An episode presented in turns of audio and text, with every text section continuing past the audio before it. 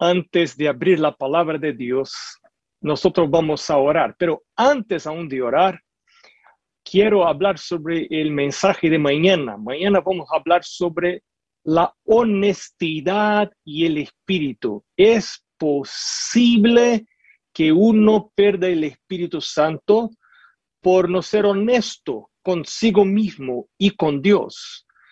Eh, la honestidad es algo muy importante aun cuando estudiamos la Biblia, pero no voy a hablar más porque es el tema de mañana. También quiero hablar sobre el curso de mayordomía que ahí está promoviendo el pastor Edinson. Eh, pastor Edinson, voy a estar también junto en este curso, soy uno de los profesores de este curso y me encantaría encontrar con varios de ustedes participando de este curso. Uh, otra, otro anuncio es que los sermones de esta semana también van a estar disponibles en el, eh, en el Spotify, en la, ah, en la red de podcasts. Ah, son canales de audios. Es muy conveniente para uno escuchar mientras está manejando o caminando, escuchar la palabra de Dios y también para compartir con sus amigos la palabra de Dios. Así que puedes entrar ahí y hay varios ah, podcasts en español y usted puede mirar.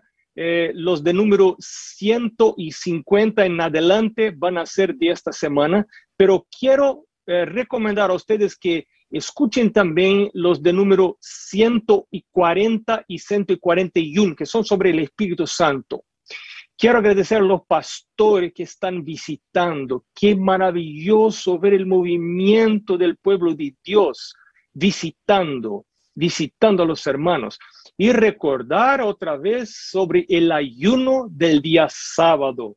Eso es muy importante. Bueno, toma tu Biblia ahora y recuérdate de subrayar los versículos importantes a donde Dios te habla en su palabra. Vamos a orar antes de leer el, Génesis capítulo 17, el versículo 1 es el primer texto de hoy. Vamos a orar. Nuestro amado Dios, en tu presencia estamos otra vez, rogando la bendición del Espíritu, que nos posibilita comprender lo que vamos a estudiar. Ayúdanos a saber cómo andar contigo, cómo vivir en tu presencia y cómo permanecer en tu presencia hasta el fin. Rogamos estas bendiciones en el nombre de Jesús. Amén. ¿Cómo permanecer en el Espíritu? Sabes que la gran mayoría de las personas que se casan no piensan en la separación, en el divorcio. Pero las estadísticas mundiales dan cuenta que alrededor del 50% de las parejas terminan por divorciarse. ¿Y por qué se divorcian? No estaban planeando, empezaron bien, pero no permanecen. Y algunos cristianos empiezan caminando en la vida con el Espíritu, pero en algún momento de su vida dejan el Espíritu. ¿Qué hacer para permanecer en el Espíritu?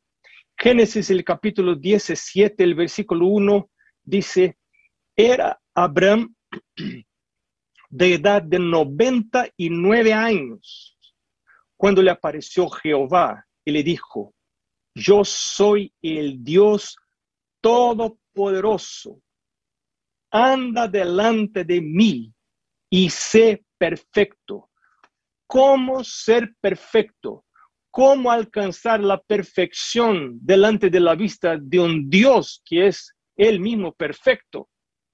Mira, Dios no está diciendo para nosotros, guarde el sábado, devuelve el diezmo, el pacto, la ofrenda regular, sistemática, hay que ser vegetariano, hay que eso y, y la lista de cosas que tenemos que hacer, ayudar a los pobres. Dios está diciendo algo muy sencillo está diciendo, anda en mi presencia y sé delante de mí y sé perfecto. Perfección es un atributo de aquel, de aquella que anda con Dios, delante de Dios. David dijo en el Salmo 16, vamos a abrir en el Salmo 16, es un salmo muy hermoso, a mí me encanta este salmo 16, eh, el, elige, versículo 11, me mostrarás la senda de la vida, en tu presencia hay plenitud de gozo, delicias a tu diestra para siempre. Qué hermoso, qué hermoso. Ah, me mostrarás la hacienda de la vida. En tu presencia hay plenitud de gozo. Estar en la presencia del Señor, caminar con Él, andar con Él, me llena de gozo. Y David dijo, yo quiero poner Dios delante de mí. El versículo 8, él dijo, a Jehová he puesto siempre delante de mí. Ese es el secreto para la reverencia. La reverencia es la noción de la presencia de Dios. Yo vivo a la presencia de Dios todo el momento, en mi habitación, en mi trabajo, siempre estoy a la presencia de Dios y quiero andar con Él y quiero conectarme con Él. No solamente cuando estoy orando, no solamente cuando estoy estudiando la Biblia, pero cuando salgo de mi casa, quiero seguir hablando con Dios, conectándome con Él, caminando, manejando, todo haciendo en la presencia de Dios, hasta cuando soy tentado, hasta cuando tengo ganas de hacer algo que no es correcto. Estoy ahí hablando con Dios, Dios ayúdame, yo no quiero eso. Quiero, pero no quiero una parte de mí sí quiere porque esto es una tentación. Si yo no quisiera, no sería tentación. Entonces, ese lado quiere hacer lo que es errado, pero yo, a mí no me gustaría querer. Entonces, te pido, Dios, saca de mí, saca de mí esta, esta, este deseo por las cosas que no son de tu reino. Y entonces voy a caminando con Dios. Mira qué interesante que dijo David a Jehová yo he puesto, es una iniciativa personal de ponerle a Dios. Y Satanás trata de sacar Dios de mi presencia, de mi vista, poniendo la música profana, los, los, las películas que no son buenas, llenando mi mente con cosas que no son del reino de Dios, para que, para que pueda sacar Dios de mi mente pero yo tengo el privilegio de, como Abraham, andar con Dios todos los momentos del día. Y como David, David dijo a Jehová, he puesto siempre delante de mí, porque está a mi diestra, no seré conmovido. Qué impresionante la estrategia de David. Yo he puesto Jehová delante de mí. Yo quiero, es, es algo proposital, no natural yo voy a educar mi mente para estar conectado con el Señor todo el día. Sabe, a veces yo soy pastor, usted sabe que yo soy pastor. Y a veces yo estoy trabajando por toda la mañana. Y al final de la mañana, me, a veces ya, ya ocurrió de mi percaté que no estaba caminando con el Señor, estaba trabajando en las cosas del Señor, pero no conectado con el Señor. Y eso puede pasar con cualquier uno. Entonces hay que educar mi mente para que mi mente esté conectada con el Señor todo el tiempo. Pero dijo Jehová a Abraham, el capítulo, otra vez, el Génesis 17, ah, versículo 1, yo soy el Dios todopoderoso, anda delante de mí y sé perfecto. ¿Cómo andar delante de Dios? Yo puedo andar de manera formal y de manera informal. La caminata con Dios empieza tempranito, porque la palabra de Dios, el, Evangelio de San Mateo, el capítulo 6, versículo 33, dijo Jesús, buscad pues en primer lugar el reino de Dios y su justicia, y todas las otras cosas les serán añadidas. Pero entonces despierto, abro mis ojos y me voy a la presencia de Dios. Me permita decir, hermano, hermana, ese es el principal secreto de la vida cristiana. No es solamente buscar a Dios, sino buscar regularmente por hábito. No esperar que venga la gana para buscar a Dios, la inclinación, el deseo. Porque normalmente no viene, para mí no viene. Si uno no establece un horario y hace con que todo el restante del día se ponga alrededor del momento principal del día que es la comunión con Dios, Satanás me va a sacar ese privilegio y me va a poner otras cosas en mi vida para que yo considere más importante que mi comunión con Dios. Para algunas personas es el estudio, para otros es el deporte, para otros puede ser el noviazgo, para otros puede ser el trabajo, pero todo que está delante de Dios, que tome el lugar que debería ser dado a Dios, se torna en un ídolo, un Dios falso que no merece ser adorado. Y algunas personas le, le gusta Dios, le gusta la iglesia, le gusta la Biblia, pero no descubrieron el secreto de cómo desarrollar el hábito de irse a la presencia de Dios y buscar Dios de manera formal. Algunas personas dicen, mira, yo estoy hablando con Dios el día de todo, todo el día estoy hablando con Dios, pensando, orando, pero todavía no desarrollaron el hábito de ir a la presencia de Dios de manera formal. Y esto es muy importante porque la búsqueda formal de Dios es lo que fortalece la búsqueda informal de Dios. en mi caminata diaria yo estoy todo el momento hablando con Dios, pero eso encuentro fuerzas para eso en mi momento formal, en mi casa. Recién cuando despierto, me levanto de la cama y me voy a la presencia de Dios antes de cualquier cosa, de mirar al perrito, de mirar tus plantas, de mirar el clima, a ver si va a llover hoy. Antes de todo, me voy a la presencia de Dios para quedar con Él. De, en ese momento, yo recibo el poder del Espíritu Santo y ahí recibo poder para vivir. Y Dios me hace perfecto. La perfección es algo que recibimos por la gracia, no por las obras. Es recibimos porque no porque hicimos algo extraordinario, porque ya no pecamos más, sino es algo que nos asigna Dios, que nos eh, regala Dios, porque resolvemos caminar con Él, porque nuestra decisión es caminar con Él. Y Él habló para Abraham, anda delante de mí y sé perfecto. Otro texto que vamos a, estudiar sobre este tema está en eh, Juan, Evangelio de San Juan, el capítulo 15. Evangelio de San Juan, el capítulo 15. Eh, habló Jesús sobre la vid. Qué hermoso ese texto. Yo soy la vid verdadera y mi Padre es el labrador. Todo pámpano que en mí no lleva fruto le quitará, y todo aquel que lleva fruto lo limpiará para que lleve más fruto. Ya vosotros estáis limpios por la palabra que os he hablado. Mira la palabra de Dios. En el día viernes vamos a hablar de la importancia tremenda de la palabra para que uno pueda recibir el Espíritu Santo. No podemos vivir y andar con el Espíritu sin la palabra de Dios. La palabra de Dios es el medio para conocer la verdad respecto de Dios y conectarnos con Él y conocer el pensamiento de Dios y conocer la mente de Dios y obtener la mente de Dios cuando ponemos la palabra de Dios dentro de nuestra mente. Entonces, eh, Jesús dijo, vosotros, el versículo 3, ya estáis limpios por la palabra que os he hablado permaneced en mí y yo en vosotros. Como el pámpano no puede llevar fruto por sí mismo si no permanece en la vid, así tampoco vosotros si no permanecéis en mí. Y el versículo 5 dice, yo soy la vid, vosotros los pámpanos.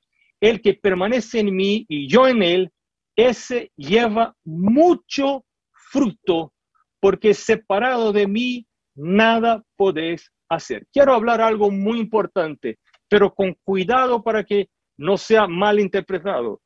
Pero es algo muy importante. En el comienzo de este texto, en el versículo 1, Jesús dijo, yo soy la vid verdadera y mi padre es el labrador. Cuando yo estoy diciendo para usted, yo tengo un reloj verdadero, aquí estoy con un reloj verdadero de una marca y esto es el verdadero. Uno cuando oye eso puede suponer que existe un falso. ¿Qué es, qué era la vid falsa para los judíos? porque Jesús estaba hablando para los judíos. Y si uno estudia la Biblia, estudia la palabra de Dios, y por ejemplo, Isaías capítulo 5, Jeremías capítulo 2, Ezequiel el capítulo 15, vas a descubrir que la vida que ellos, los judíos, consideraban el judaísmo, la nación judía, como la vid. Y uno para que eh, eh, pudiera eh, entonces obtener el reino de Dios para ellos, necesitaba ser injertado en la vid, que era el pueblo judío, y tornarse un judío para alcanzar la vida eterna. Pero ahora viene Jesús y dice, Mira, yo soy la vid verdadera. Y yo pienso para mí que a veces nosotros corremos el riesgo de atribuir a la iglesia una función que no le atribuyó yo, Dios. La iglesia no está para salvar a las personas. Y algunas de las personas, de los cristianos, después del bautismo, piensan, mientras estoy en la iglesia, estoy salvo. Y ese es uno de los engaños de la iglesia de la Odisea, porque estoy en, el pueblo verdadero de Dios. Y mientras estoy en el pueblo que guarda los mandamientos de Dios, estoy en la iglesia, estoy salvo.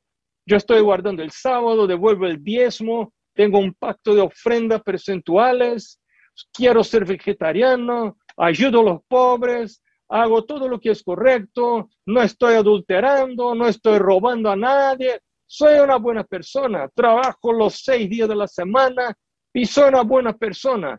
Pero llega Jesús a nosotros y dice algo muy importante. Mira, no vas a obtener la salvación simplemente por pertenecer a la iglesia.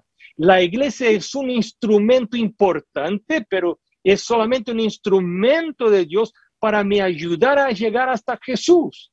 Jesús es la vida verdadera. Y digo eso porque es posible que yo esté en la iglesia, incluso que yo sea un líder de la iglesia, un anciano de la iglesia, un pastor de la iglesia, y no tenga Jesús, y no conozca Jesús, y no recibe el Espíritu Santo, y no produzca el fruto.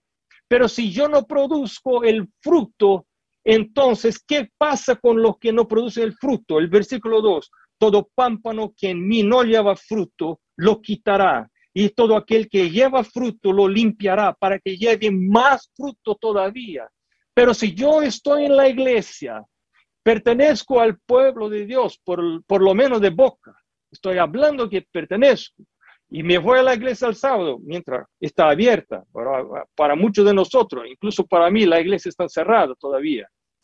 Pero cuando están abiertas, me voy a la iglesia. Estoy ahí con los hermanos, canto los himnos, me pongo de rodillas, todo hago todo correctamente, me he visto correctamente, como correctamente, me relaciono correctamente, soy, soy fiel a, a, mi, a mi, eh, mi matrimonio, pero no estoy ligado a videra verdadera, no estoy produciendo el fruto. Entonces dice la palabra de Dios, ese será quitado. Eh, y vosotros ya está limpio por la palabra que os he hablado. Y entonces el versículo 4 dice, permaneced en mí y yo en vosotros. Como el pámpano no puede llevar fruto por sí mismo si no permanece en la vid, así tampoco vosotros no permanecéis en mí. Les voy a contar algo. Yo empecé, yo soy hijo de pastor.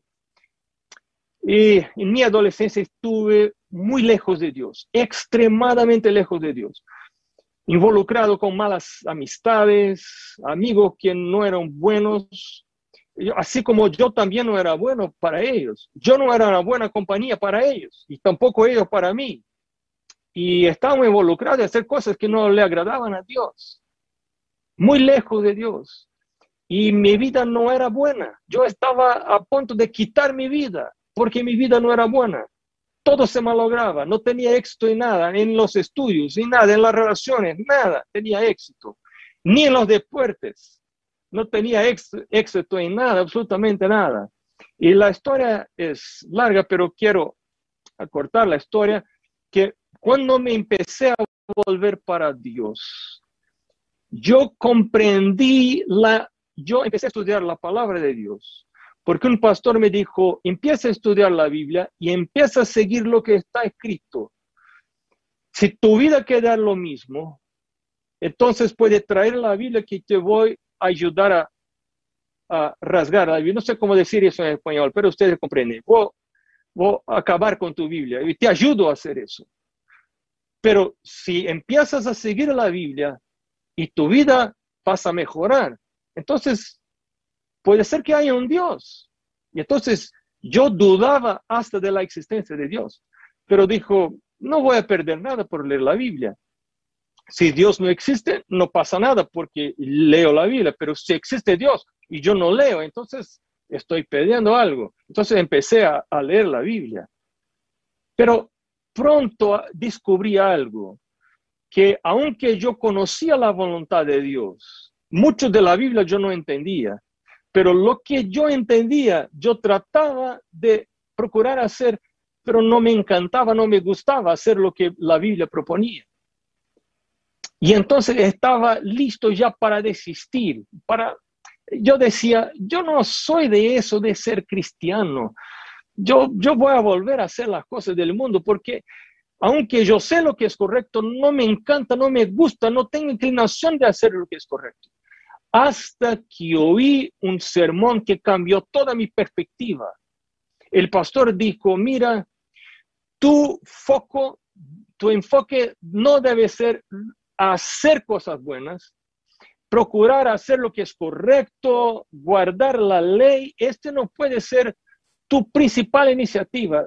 Tu principal esfuerzo debe ser estar conectado con la vida, como un pámpano está ligado a la vida, así también debe estar ligado a la vida. Y el pastor explicó que yo necesitaba desarrollar la búsqueda de Dios por hábito, no por inclinación, no por deseo. Y entonces empezó la lucha de mi vida. La lucha de tu vida no es para dejar el homosexualismo, no es para dejar la pornografía, no es para dejar de tomar lo que no, no, debe ser tomado, o de mirar lo que no debe, de hacer lo que no debe, de robar, de mentir. Eso no es la lucha, la, lucha de tu vida. La lucha de tu vida es desarrollar el hábito de conectarte formalmente a Dios en el comienzo del, del día, por la mañana. Y cuando entiendes eso, empieza tu verdadera lucha, la lucha de tu vida. Si pierdes la batalla en esa lucha, perdiste todo. Porque no vas a lograr, no vas a lograr la vida cristiana, el éxito en la vida cristiana. Y Satanás sabe de eso. Por eso te quiere hacer dormir tarde. Por eso te quiere hacer despertar tarde porque sabe que si despiertas tarde no vas a poder tener la comunión con Dios. Y entonces Satanás malogra tu vida y no tienes éxito en tu vida, ni tampoco en la vida espiritual, ni en la vida material. Eso es un problema.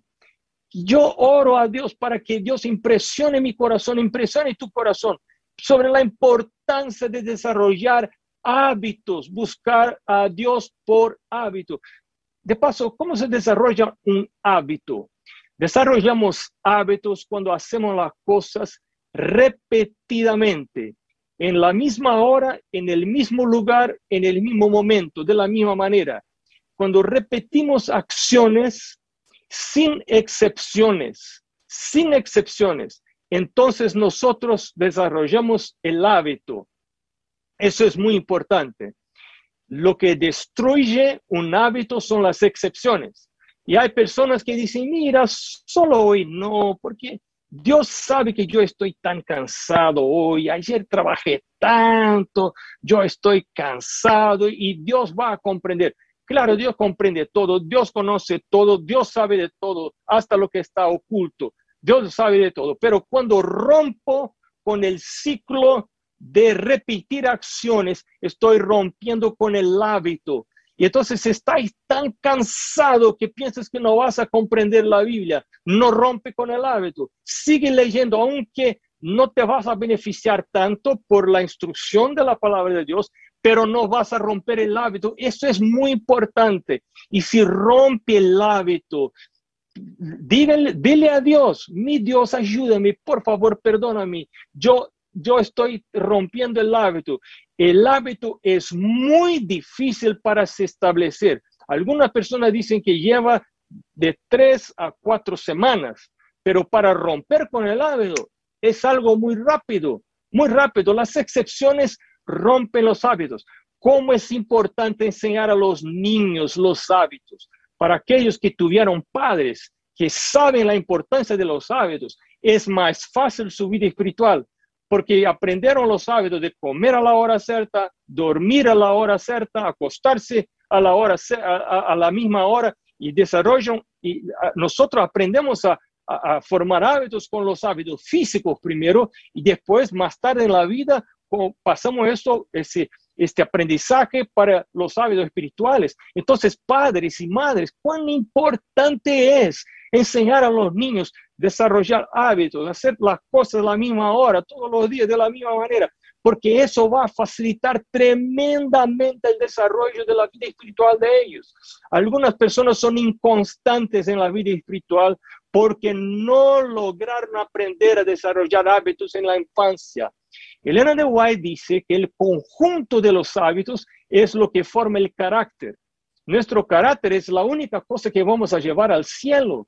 Y entonces hay que tener hábitos buenos. Los que, tienen, los que desarrollan buenos hábitos tienen un buen carácter. Los que desarrollan malos hábitos tienen un malo carácter. Los que no tienen hábitos no tienen carácter. Porque el carácter es el conjunto de los hábitos que tenemos que desarrollamos. ¿Cuán importante es eso para la vida espiritual? Entonces me voy a conectar con Dios, no porque me gusta, no porque uh, eh, tengo, siento ganas de hacerlo, pero que tomé una decisión de irme a la presencia de Dios, pase lo que pase, porque quiero hacerlo por hábito. Uh, la palabra de Dios dice, dijo Jesús, que ese produce mucho, lleva mucho fruto. Yo soy la vid, versículo 5, vosotros los pámpanos. El que permanece en mí y yo en él, ese, produ ese lleva mucho fruto, porque separado de mí nada podés hacer. Y dijo Jesús en San Mateo, el capítulo, no vamos a leer allá, pero solo para mencionar San Mateo, el capítulo 24, el versículo 13, el que persevera hasta el fin será salvo.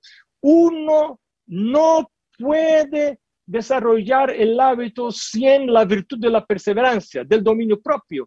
Perseverar es continuar hasta después de la falla. Si uno falla, pero continúa después de la falla, vuelta a tratar de fortalecer el hábito. Entonces no desiste, no, desista. Debemos continuar tratando de desarrollar el hábito. Pero Jesús habló aquí del fruto, el que ah, está ligado a la vid, nosotros como pámpanos ligados a la vid, este lleva, lleva, mucho fruto, porque separado de mí nada puedo hacer. ¿Qué fruto es ese? Vamos a ver en Gálatas el capítulo 5, eh, los versículos 22 en adelante. Eh, empezando el versículo 19, mejor diciendo, el versículo 19 dice, y manifiestas son las obras de la carne. Obras de la carne, los que son guiados por la carne, son las personas que no son espirituales, son las personas que no tienen el Espíritu Santo, no son guiadas por el Espíritu Santo. Recuerda que estudiamos en Romanos el capítulo 8. Uno puede ser guiado por la carne, por el deseo, por el impulso natural del cuerpo o ser guiado por el Espíritu de Dios. Entonces, ¿qué pasa cuando una persona es guiada por la carne? Produce la obra de la carne. Las obras de la carne son adulterio, fornicación, inmundicia, lascivia, idolatría, hechicerías, enemistades, pleitos, celos, iras, contiendas, disensiones, herejías, envidias, homicidios, borracheras, orgías y cosas semejantes a estas, acerca de las cuales os amonesto, como ya los he dicho antes, que los que practican tales cosas no darán el reino de Dios. Más, el versículo 22 ahora, esa es mi esperanza.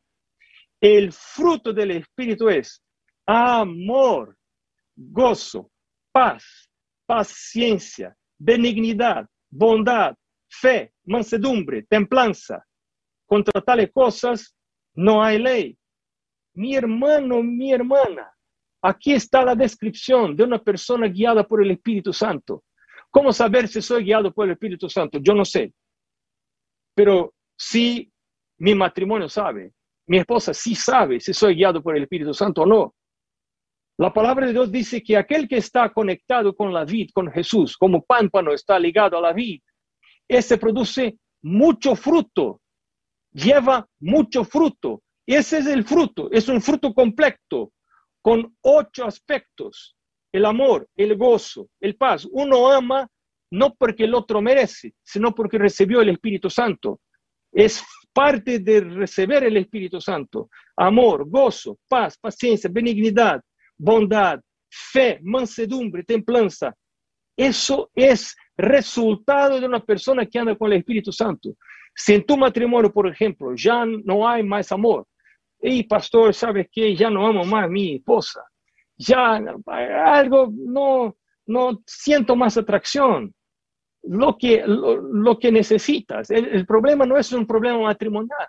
Ese es un problema espiritual. Necesita un cambio de corazón. Necesita recibir el Espíritu Santo.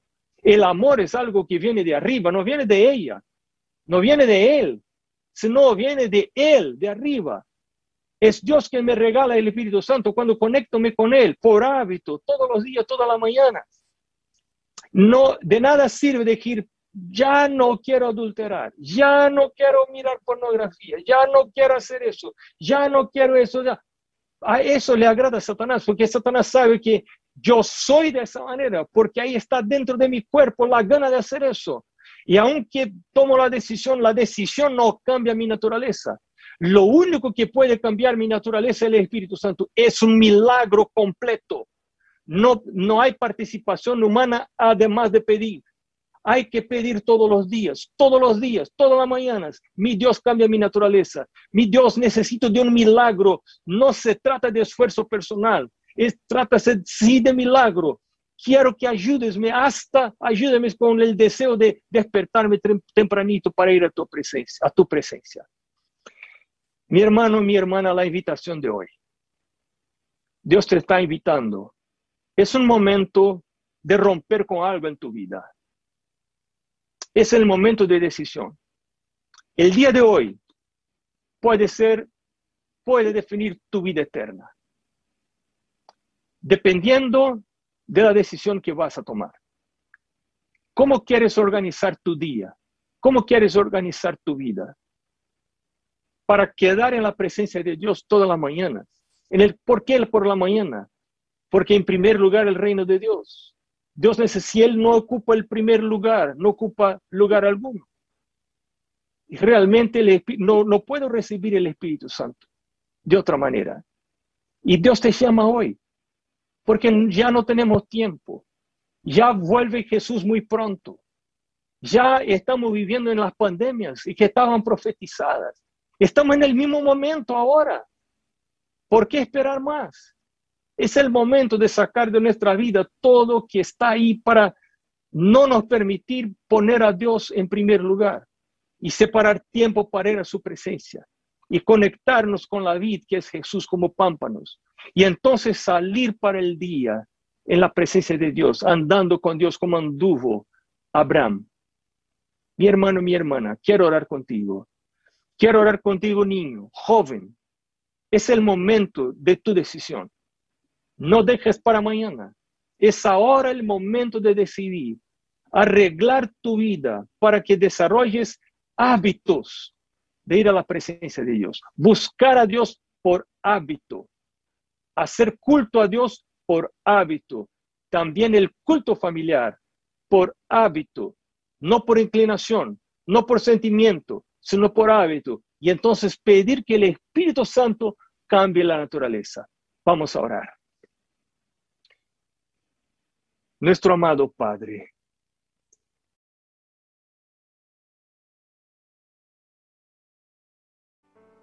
veniste para morir por, morir por, por nosotros. Nuestro corazón está muy agradecido por esta tan grande bendición. Queremos aceptar tu sacrificio, confesar nuestros pecados y pedir la gracia que nos ayude a desarrollar hábitos de regularidad, de búsqueda regular de Dios, todas las mañanas, como primera cosa. Ayúdanos a acostarnos más temprano, a despertarnos un poco más temprano, para estar en tiempo, con tiempo de calidad en tu presencia, antes de la corrida del día, de los afans de la vida. Señora, nosotros necesitamos de un milagro hoy. Ahora te pido que pases a donde están estas personas y ponga tus manos santas en la cabeza de cada uno. Rogamos en el nombre de Jesús. Amén. Thank you.